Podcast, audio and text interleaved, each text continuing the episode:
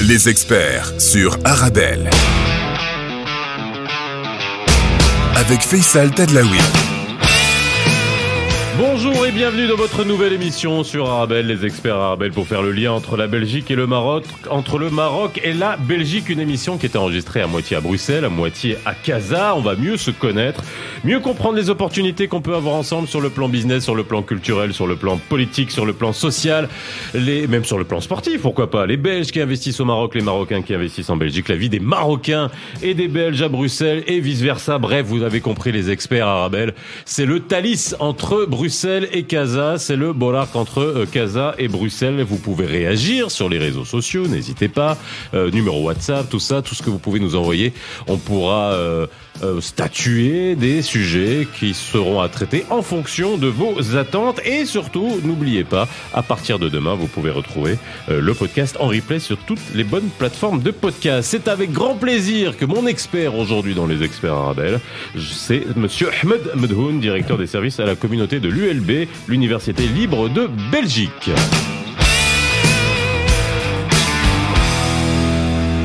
Ravi de vous retrouver dans les experts Arabelle comme tous les jours entre 17h et 18h. Et aujourd'hui, beaucoup, beaucoup de plaisir à recevoir Ahmed Benoud. Comment ça va?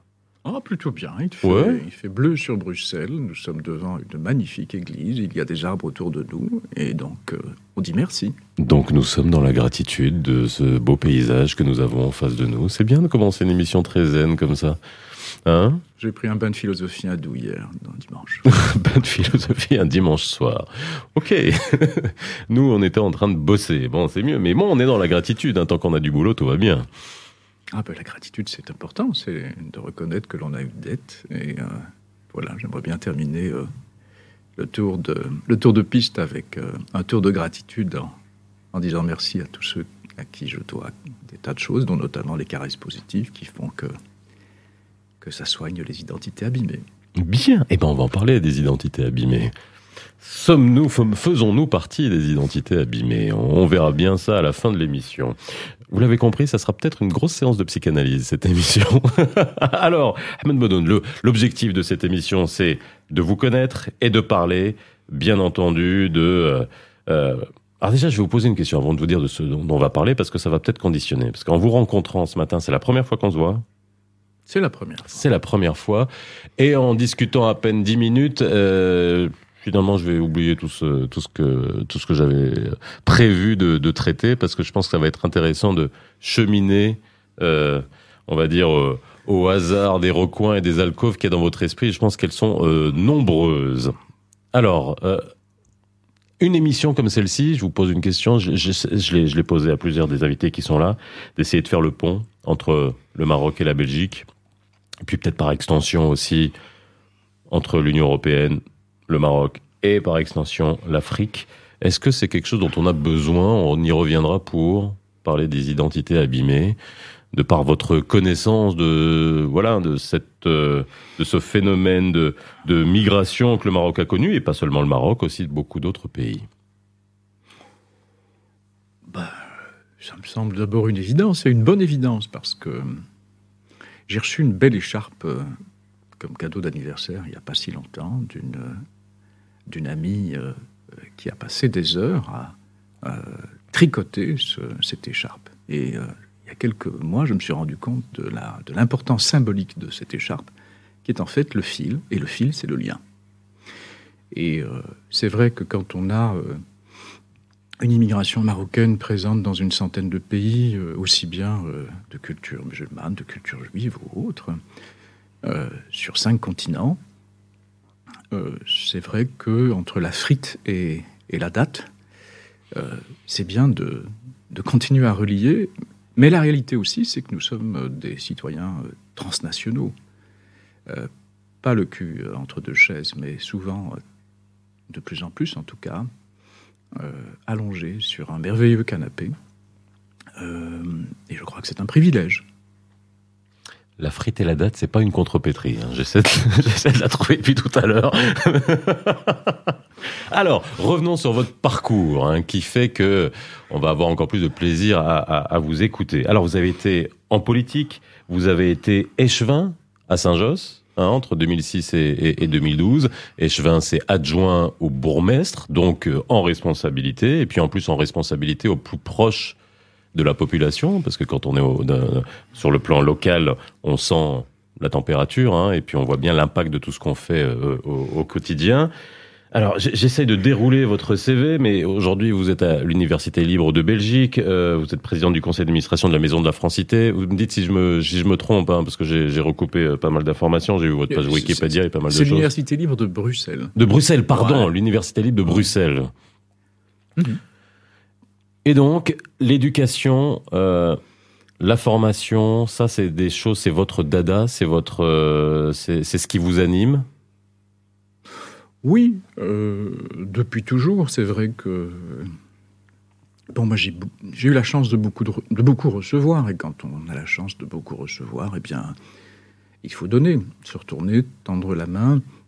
Et c'est vrai que le, monde de l'éducation permet euh, de corriger des trajectoires, euh, des discriminations. Euh, beaucoup prennent l'escalier avec un sac à dos très lourd et d'autres prennent l'ascenseur très aisément. Moi, ce qui m'intéresse, c'est effectivement d'alléger le sac à dos et, et d'être utile, tout simplement. C'est ce que l'on appelle le sens, la signification subjective de, d'être, euh, un, d'avoir conscience d'être un privilégié, en tout cas de l'être devenu, et ensuite euh, de faire en sorte que, que l'on soit pour les autres. Et puis c'est, je crois, une raison. Avec le temps, on appelle ça éthique, mais c'est vrai que être pour les autres, euh, c'est ce qui permettra de se dire dans les dernières minutes, ça valait le coup. Vous y réfléchissez beaucoup à ça. Ça vous obsède ou quoi? Non, mais je suis un type, je suis un, type de... Ça va, vous êtes en forme, c'est bon, ça va. J'ai six fois, six fois dix ans et forcément, on, voilà, on ne pense pas nécessairement de la même façon. On pense au temps qui reste, euh, voilà, et euh, forcément, euh, on essaye de se, de, tenir et de se tenir, qui est, voilà, qui est un petit slogan que j'aime assez bien dans, dans, la vie. Et voilà, mon père était, était comme ça, tenir et se tenir. Et donc il y a de la filiation. Euh, c'est important, la filiation. Et donc oui, euh, transmettre, et pour rebondir sur la question de l'éducation, ou y revenir, puisque c'est toujours des affaires de boucle, tout ça, mmh. comme les beaux-cheveux de certains Marocains.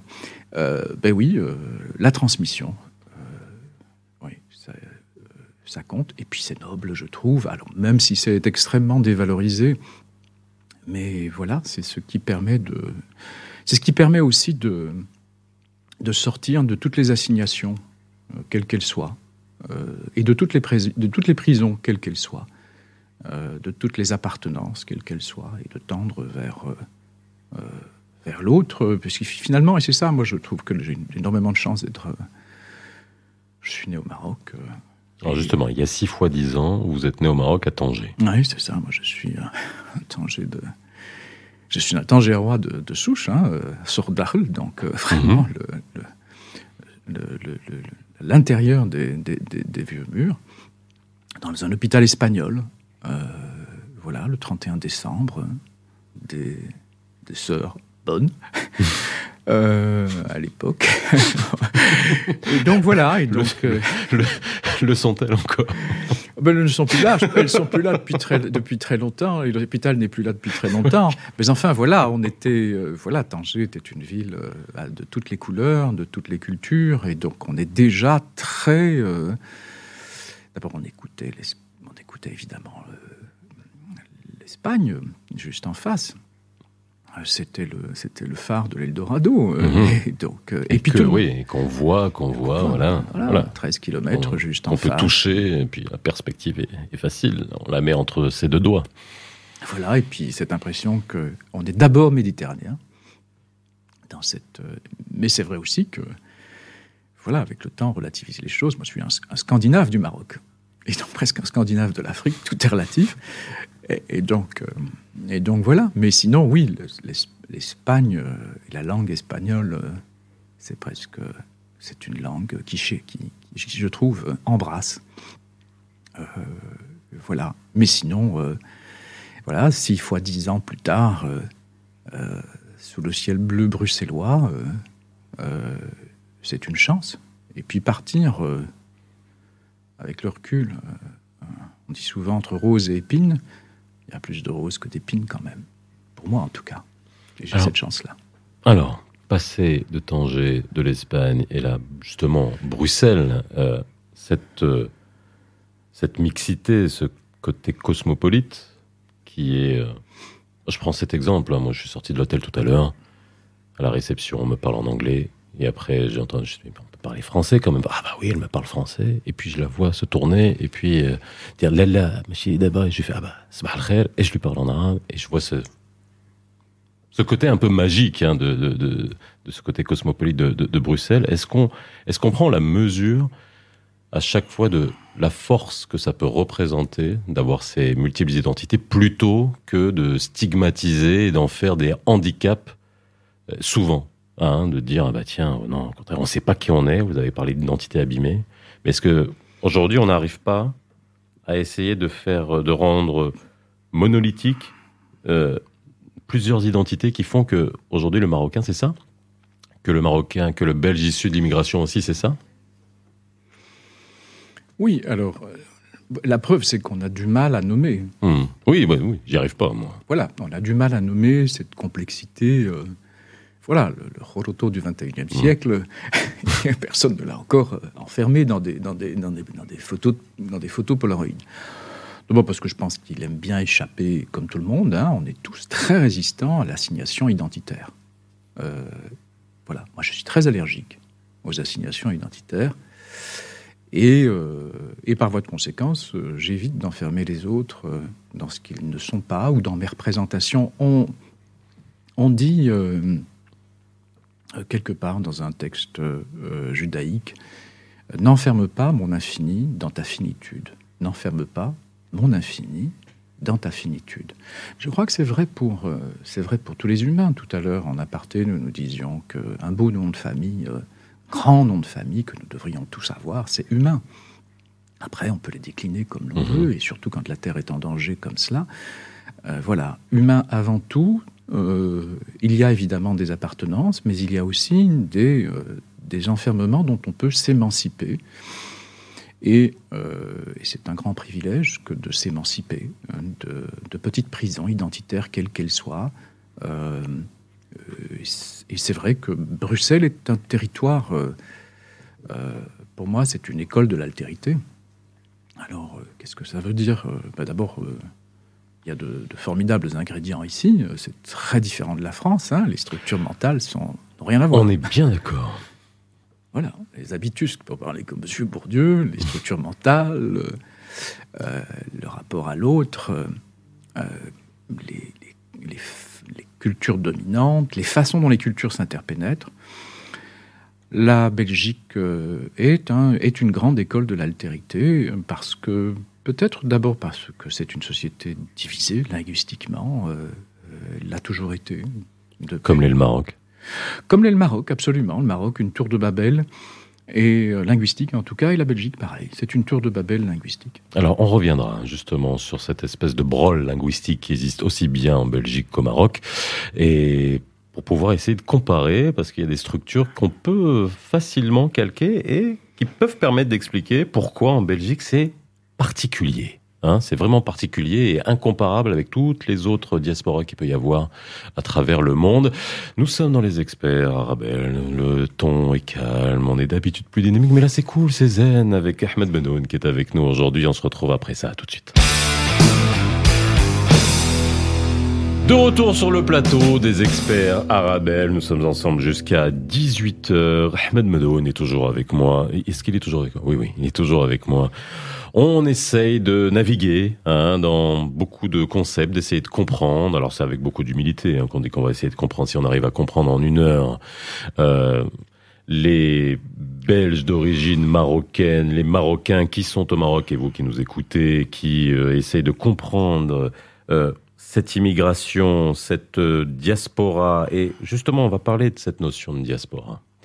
Euh, il y a aujourd'hui quelque chose que je reproche euh, au Maroc, hein, et puis on est écouté au Maroc, c'est de considérer le marocain ou l'étranger pour le Maroc qui est d'origine marocaine comme étant une voilà avec une espèce d'unicité avec euh, on, a l'impression que c'est le même profil on parle à la même personne est-ce que on mesure la diversité, rien qu'en Belgique, hein, rien qu'à Bruxelles, après on pourrait dupliquer sur les, toutes les diasporas à travers le monde, que ce soit la France, l'Italie, les Pays-Bas, euh, les États-Unis, le Canada. Est-ce que on, se rend compte, est-ce qu'on a une cartographie, est-ce qu'on sait qui sont ces Belges d'origine marocaine? Je ne sais pas s'il existe un bon thermomètre, ou en tout cas euh, de, quoi, de quoi les identifier comme je le disais, ils, échappent à des, à des euh, comment dire, à des mises en boîte. Moi, je voyage beaucoup et je, je, rencontre beaucoup de, Marocains un peu partout. Euh, c'est vrai que et, et la perception que l'on a d'eux varie d'un pays à l'autre. Mmh. Euh, pourquoi? Parce que l'immigration est d'abord une aventure personnelle qui transforme. C'est une, c'est une, c'est une machine à transformer. Mmh. Euh, ça peut briser, ça peut exacerber, ça peut accélérer. Absolument, avec ou sans mythe du retour. Hmm. Euh, ou un mythe du retour qui s'est cassé, qui s'est rompu. Euh, avec ou sans cordon ombilical. Avec, comment dire, réel ou alors qui a sauté les générations. voilà. Un petit enfant qui ne connaît rien du Maroc et qui se voilà, qui se redécouvre euh, un lien euh, parce que son grand-père euh, est né là-bas et que c'est une partie de son identité qui est dans la filiation. c'est vrai qu'on a conscience de ça quand on, notamment quand on devient papa. Ça a été mon cas trois fois, c'est une grande chance et c'est vrai que voilà, on est le, fils d'eux et le père d'eux, donc c'est une responsabilité. Maintenant, pour en revenir à votre question, euh, le, les représentations changent avec le temps. Si vous allez à Montréal, la représentation de la perception des Marocains euh, est plutôt associée à des formes de, de, réussite, une, migration étudiante. Euh, plus intellectuelle. Plus intellectuelle, la communauté juive y est très importante.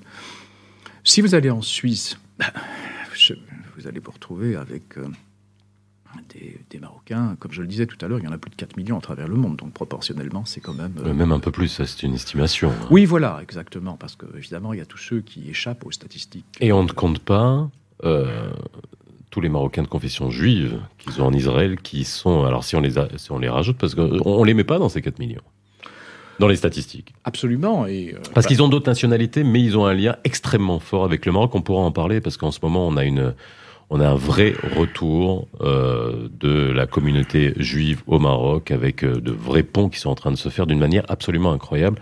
On sous-estime et on méconnaît le, ce que représente le Maroc pour la communauté juive à l'international.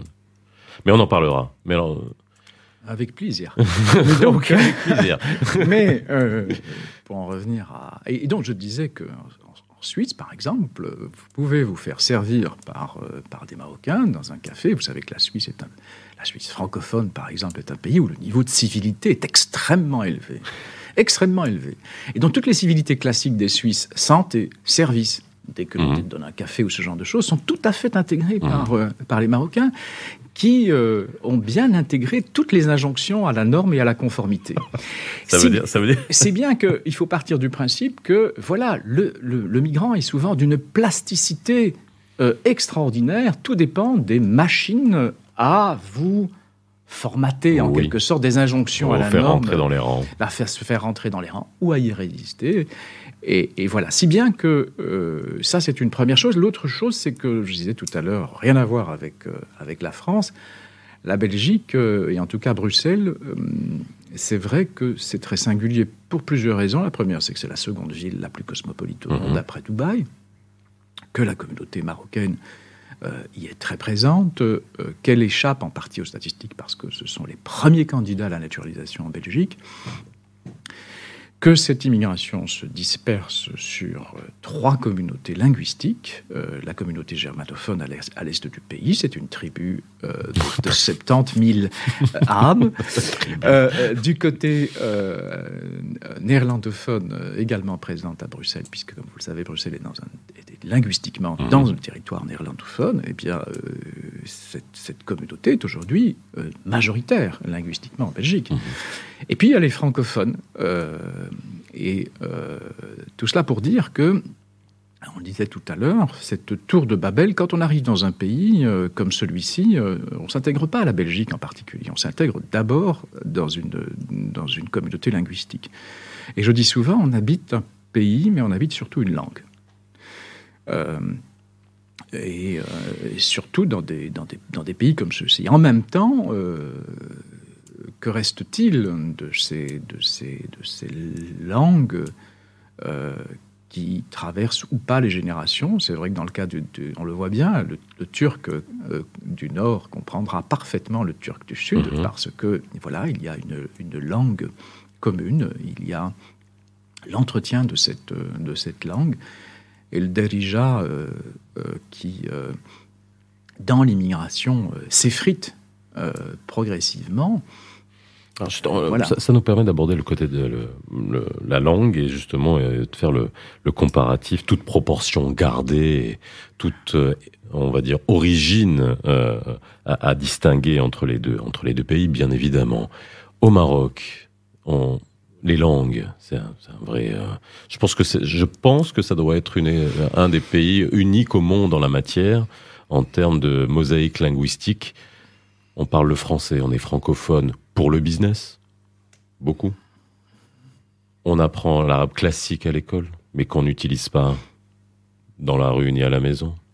Un qui, bon, varie, mais qui est globalement compris dans tout le pays avec des variantes et des accents. Tanger, dont vous êtes originaire, ah, où les gens sont beaucoup plus hispanophones que francophones lorsqu'ils euh, parlent une, langue venue du Nord. La Mazir, avec ses variantes qui est une langue constitutionnelle.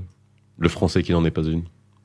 Et sans le français, vous avez du mal à trouver du boulot au Maroc. Donc c'est un une espèce de désordre ou de doux chaos euh, qui est euh, au niveau de la langue. Est-ce que ça, ça explique le alors, est-ce que c'est une explication ou est-ce que c'est la résultante de euh, ce caractère migrant historiquement des Marocains à travers le monde?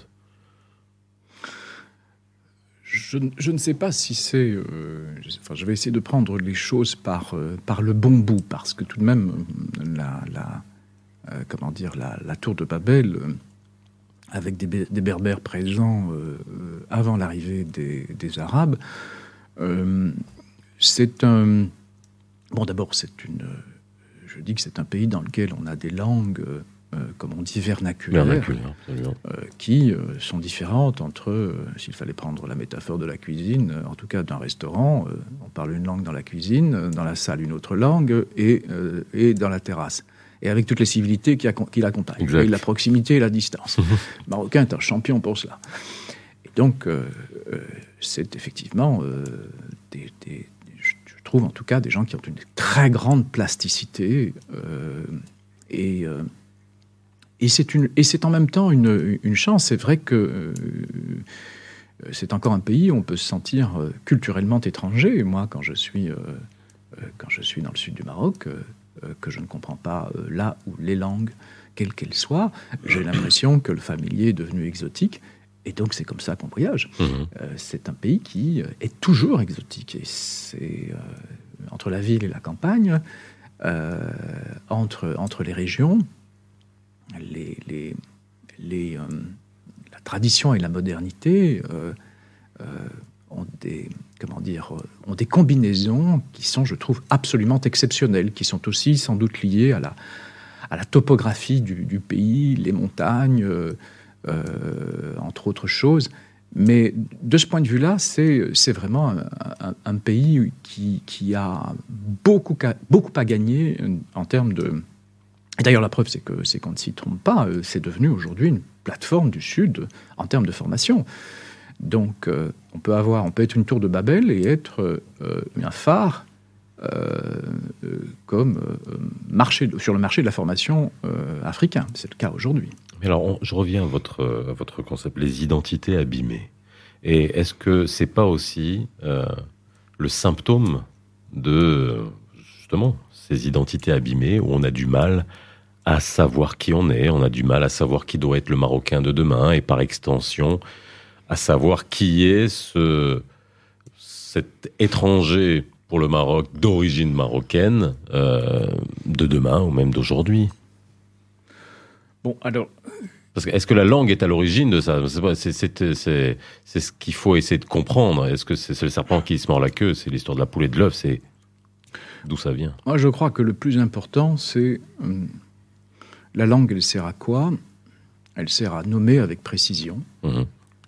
Et euh, c'est Camus qui disait cette chose très, très, très vraie, qui est euh, mal nommé, c'est contribuer au malheur du monde. Dans un couple, dans la vie, mhm. euh, les malentendus, ou dans un pays politiquement. donc bien nommé, c'est vraiment important. La langue, c'est extrêmement important, il faut bien l'habiter, quelle que soit cette langue d'ailleurs le champ lexical de, l'arabe est 16 fois plus important que, le champ lexical du français, pour prendre cet exemple-là. Pour en revenir à la question des identités abîmées, il faut peut-être remettre les choses dans leur, dans leur contexte. La mondialisation a beaucoup euh, transformé, accéléré euh, la représentation euh, qu'on peut avoir des autres. le métissage est une réalité dans des pays comme la Belgique, ce métissage s'est accéléré dans des sociétés démographiquement en crise. Et donc forcément, euh, comment dire, l'autre est présent euh, dans la reproduction, dans la chair, dans la filiation. Euh, c'est une donnée biologique.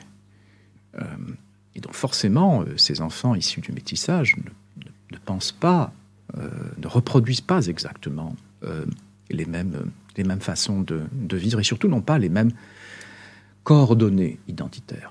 Mais alors, les métissages, justement, ici en Belgique, j'ai vu passer un, chiffre, mais euh, justement, il y a très peu de mariages mixtes. Il y en a, bien sûr, mais en proportion de la communauté, euh, il y en a très peu. Est-ce que ça aussi, il y a un manque de métissage? Est-ce que le, cet hermétisme est dû au fait qu'on vienne de deux continents, que aussi, la religion joue, bien entendu, la culture liée à la religion. Est-ce que ça rend hermétique, justement, ce métissage entre l'Afrique et, euh, et l'Europe? Bah, La Belgique a toujours été d'abord une société de métissage, à commencer entre les francophones et les néerlandophones. Oui. Donc, déjà ça. Et vous savez, euh, euh, il y a un monde entre francophones et néerlandophones. Mmh.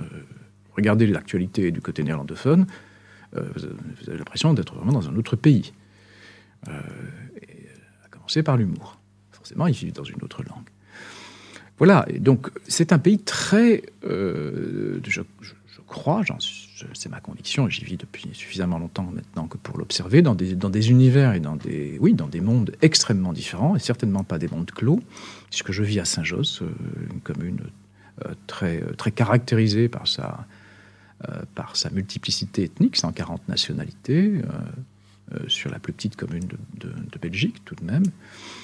Euh, et donc, c'est aussi une terre de, de l'altérité. Mais pour en revenir aux identités abîmées, je crois qu'il y a eu un temps, c'est certainement euh, mon temps, moi j'ai 6 fois 10, un temps où, lorsque vous marchiez dans un, pour reprendre une métaphore sur les identités abîmées, un, peu, un peu issues de celle d'Amin Malouf, parce qu'il y a des identités meurtrières. Meurtrières, oui vous marchez dans, un, dans une galerie de miroirs, et ces miroirs mmh. vous renvoient à des images dépréciatives de vous-même et, de, et du groupe auquel euh, on souhaite que vous appartenez.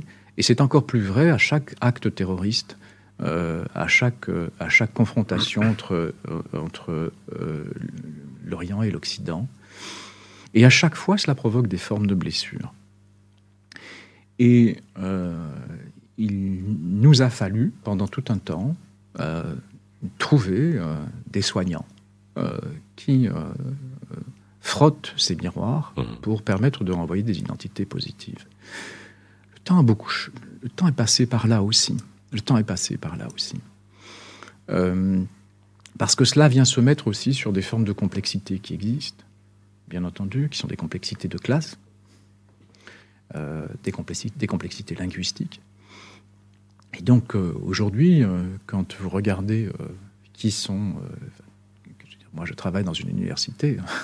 Il suffit de voir les étudiants que vous mmh. avez en face de vous les universités épongent la ville, elles, épongent, euh, elles épongent cette, euh, cette, extraordinaire diversité qu'il y a aujourd'hui. allez dans un hôpital à Bruxelles, vous aurez plein de médecins marocains ou d'origine marocaine, euh, des enseignants, etc. Les plafonds de verre ont été crevés pour une raison fort simple aussi, c'est que les la démographie est, est, là, et c'est cette réalité-là. donc forcément d'autres visages dans la presse. Euh, voilà, les deux animatrices phares euh, de l'équivalent du 20h ou du JT en France, des, jeunes femmes issues de l'immigration, tantôt marocaine, tantôt algérienne. L'une d'elles, d'ailleurs, devenue ministre des Affaires mhm. étrangères. Euh, femme de surcroît. donc tout ça pour dire que ces identités abîmées se soignent progressivement ici. Mais on oublie de dire aussi qu'elles se soignent là-bas. Et on verra comment elle se soigne là-bas. Ouh, les blessures deviennent plus béantes aussi là-bas. C'est toujours le, cette espèce de dichotomie que nous avons. C'est euh, soit on soigne très bien, soit euh, on aggrave les choses. Et puis c'est aussi ce qu'on dit. Hein. Nous, on est capable du pire comme du meilleur. Hein. Une petite pause dans les experts arabes. On reviendra. Et puis on reviendra aussi sur euh, un peu l'histoire de l'immigration qui n'est pas la même que celle de la France, qui n'est et puis aussi la manière avec laquelle la Belgique en parle, l'assume, contrairement à d'autres pays qui euh, cachent un peu la poussière sous le tapis depuis très longtemps et qui expliquent aussi des situations actuelles. Les experts arabes, on revient dans quelques instants. À tout de suite. 17h-18h, les experts sur Arabelle.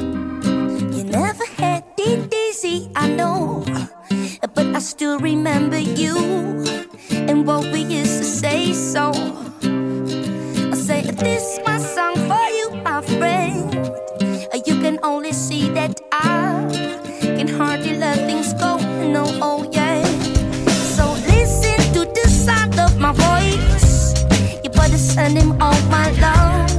He's giving me no choice. No, no, no. Listen to the sound that he boys. Huh. A ragamuffin is a freedom fighter. Ragamuffin is a one-off friend. What you see is what you really did in the end. But what you ever gonna gonna do, I don't know. A dear ragamuffin shall not fall it down. Cause he is the wisdom of a not to fool around. But why don't you be good and see on the ground?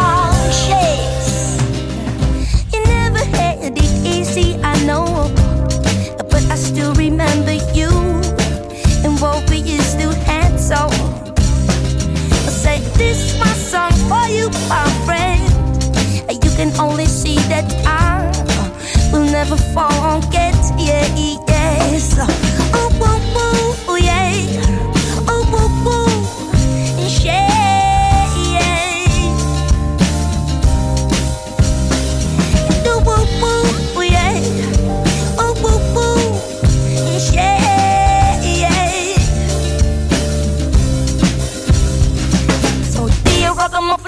one of the friend. What you see is what you really did in the end. But what you ever gonna gonna do, I don't know.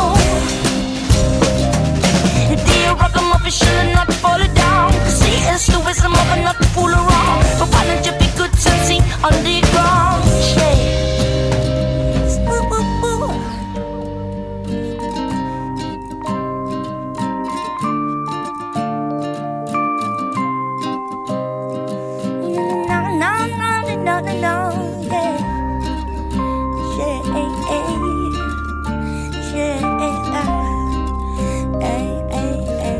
Les experts sur Arabelle.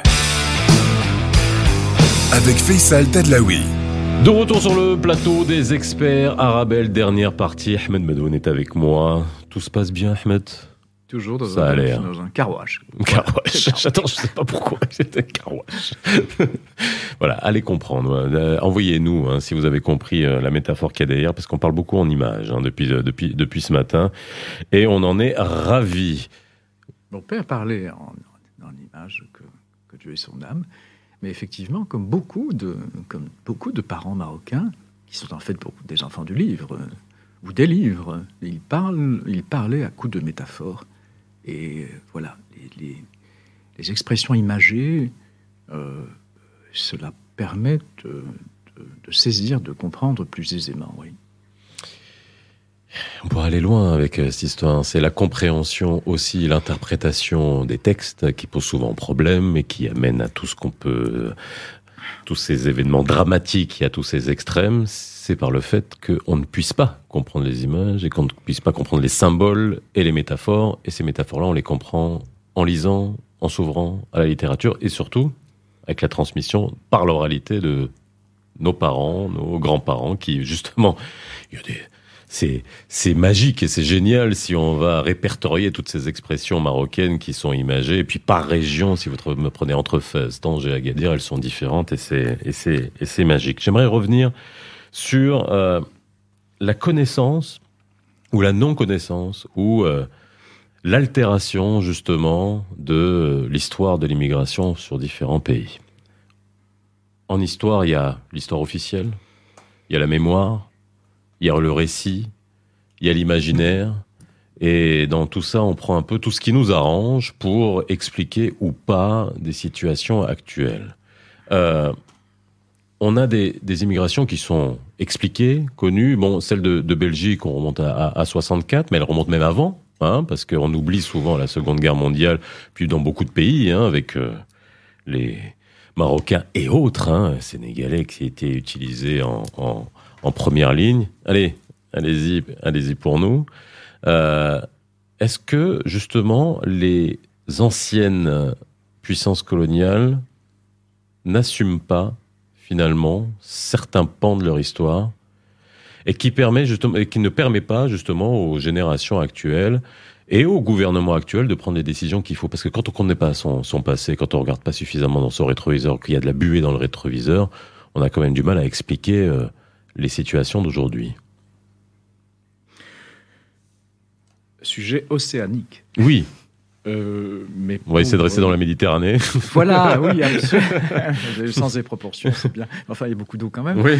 Mais euh, euh, peut-être pour moi, le, j'ai, bon, j'ai eu, ce sont des questions que j'ai eu là, le, le privilège, en tout cas sur lesquelles j'ai eu l'occasion d'être un petit artisan, un petit artisan intellectuel. Et puis j'ai eu la chance de, voilà, de publier l'une ou l'autre chose là-dessus. Puis j'avais été commissaire général de l'exposition euh, Nas Belgica, mhm. qui fêtait les, les 50 ans de l'immigration marocaine. Euh, ce que vous dites est juste. Euh, à peu près dans tous les pays du monde, l'histoire est souvent amputée. D'abord parce que, voilà, le politique et l'histoire sont souvent étroitement, étroitement liés. et donc l'histoire on la réécrit tout le temps. Euh, c'est pour ça que je crois que l'immigration, euh, le migrant quel qu'il soit, euh, ou les enfants de migrants, ont une sorte d'obligation qui est de revendiquer un droit de mémoire. Alors, connaître cette histoire, c'est important dans une ville comme, finalement partout, mais dans une ville comme Bruxelles, d'être enseignant ou que ce soit, et avoir face à soi des enfants de partout et de ne pas euh, leur donner d'explications dans les livres d'histoire sur les raisons pour lesquelles ils sont là, et surtout... C'est vous renvoyer, vous dire, vous faites pas partie d'ici, vous êtes un peut-être un petit détail, ou alors quelque chose que on se dit bah tiens, on n'aurait pas dû le faire, ou alors c'est les interprétations peuvent être nombreuses. Oui, alors euh, c'est un gros détail, hein. Oui, bah oui bah voilà. Il suffit d'ouvrir les yeux sur des villes comme Bruxelles, mais hmm. euh, raison pour laquelle je pense que euh, il y, y, a eu, et c'est un gros travail à faire, de réécrire cette, cette mémoire, de la mettre à jour. Vous aviez raison tout à l'heure de dire et d'ailleurs, c'est une raison pour laquelle je pense qu'un grand centre consacré à l'immigration marocaine en Belgique, euh, pour déconstruire les, représentations mmh. que les Marocains ont aussi de ces, de ces, de ces, de ces exils, motivés par des tas de raisons. Mais je crois que c'est une dimension importante parce que c'est un patrimoine ou un matrimoine. Euh, et par ailleurs, un peu comme l'Italie, un peu comme le Liban, euh, la mémoire, ça fout le camp. Mhm. La mémoire, ça fout le camp. C'est celle qui est dans la tête de votre père. Euh, le mien est parti planter des arbres de- dans le ciel. Et donc, je n'irai plus dans sa tête. Et donc, c'est important, dans la filiation, d'être très attentif à, à cette histoire, de la transmettre. Euh, on est un chaînon dans cette, dans cette grande chaîne Mhm. de transmission. Euh, alors je dis des, des phrases un peu pompeuses là, mais, euh, mais c'est vrai que, par exemple, rappeler que voilà, le Marocain est un, est un vieux migrant qui sait que voilà, dans l'oriental, à la fin du 19e, euh, des dizaines de milliers de Marocains euh, franchissaient la frontière pour aller travailler euh, à l'époque, euh, dans l'Algérie occupée de Mhm. l'époque, pour des raisons militaires, pour des raisons aussi agricoles, que les Marocains sont des migrants tout le long de, de, de la côte nord jusque, jusque vers la Mecque, avec des, des, des- des points économiques importants, ou vers le sud, euh, que les, euh, des Marocains, et vous l'avez dit tout à l'heure, euh, euh, ont donné leurs bras De leur vie. de leur vie. D'abord leur vie. Euh, dans le dans, dans l'arrière-boutique de la guerre et, euh, et souvent en toute première ligne. Qu'ensuite ils donnent leurs bras, ils donnent leur ventre aussi, puisque voilà, pour la Belgique par exemple, clairement dans une société en crise démographique dans les années 60, euh, l'appel au regroupement familial est motivé par euh, euh, par cette crise démographique. Et puis, il donne d'autres choses aussi. Euh, un peu comme, je dirais, comme dans cette internationale des minorités à l'époque, ils sont très sensibles à l'absence de droits ici ou là. Mhm. Moi, dans ma génération, bah, je recevais dans ma boîte aux lettres euh, des, euh, des dessins de campagne électorale où euh, l'extrême droite de l'époque, ou en tout cas la droite dure de l'époque au pouvoir, vous faisait des petits dessins. vous étiez censés tous rentrer, où que vous soyez né d'ailleurs, via charter. Et on sentait bien que cette insécurité juridique était de nature à en- était- et contribuer à un climat anxiogène.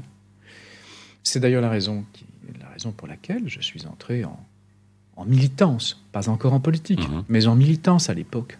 Simplement parce qu'il fallait euh, entrer sur le, sur le, sur le, le, le round, enfiler ses, ses- ses gants de boxe et y aller pour défendre. Est-ce qu'il y a, euh, c'est tout dans le terme humiliation? Souvent dans toute l'histoire, est-ce qu'il y a eu un ressenti d'humiliation? J'avais eu l'occasion de recevoir euh, M. Birnbaum du Monde des Livres dans une émission au Maroc et j'avais dit humiliation en essayant de parler justement des explications. À l'époque, on parlait du radicalisme, etc. Parce qu'on le voit bien en ce moment, cette euh, humiliation, on dit, on la reprend pour expliquer la Seconde Guerre mondiale, on la reprend pour expliquer même la guerre en Ukraine, on la reprend pour expliquer aussi le terrorisme dans certains points, pas pour euh, le- l'expliquer ou le justifier, mais en tout cas pour essayer de comprendre les mécanismes psychologiques qui peuvent se passer. Est-ce que cette humiliation, on la ressent au fil du temps et est-ce qu'on la ressent encore dans des voilà, un peuple comme le Mar- Marocain qui migre, qui doit s'installer et qui, malgré le fait qu'il en soit à sa quatrième génération, certains, on les appelle encore des gens issus de l'immigration alors qu'ils en sont à la quatrième génération? Est-ce que l'humiliation est centrale? Alors, le, de mon point de vue, euh, et la Belgique est à nouveau un territoire intéressant pour cela. Les, les Flamands ont vécu sous la domination linguistique des francophones. On ne pouvait pas parler le flamand à l'armée, euh, dans les administrations, c'était le français. euh, et la culture euh, flamande n'était pas reconnue. Les Flamands, donc, euh, un substrat culturel et historique fondé sur, euh, sur l'humiliation. Qu'est-ce que cela provoque? Cela provoque de l'amertume et des formes de revendication très fortes qui ont accompagné des demandes de, d'autonomie, voire même de, de, séparation à la belge.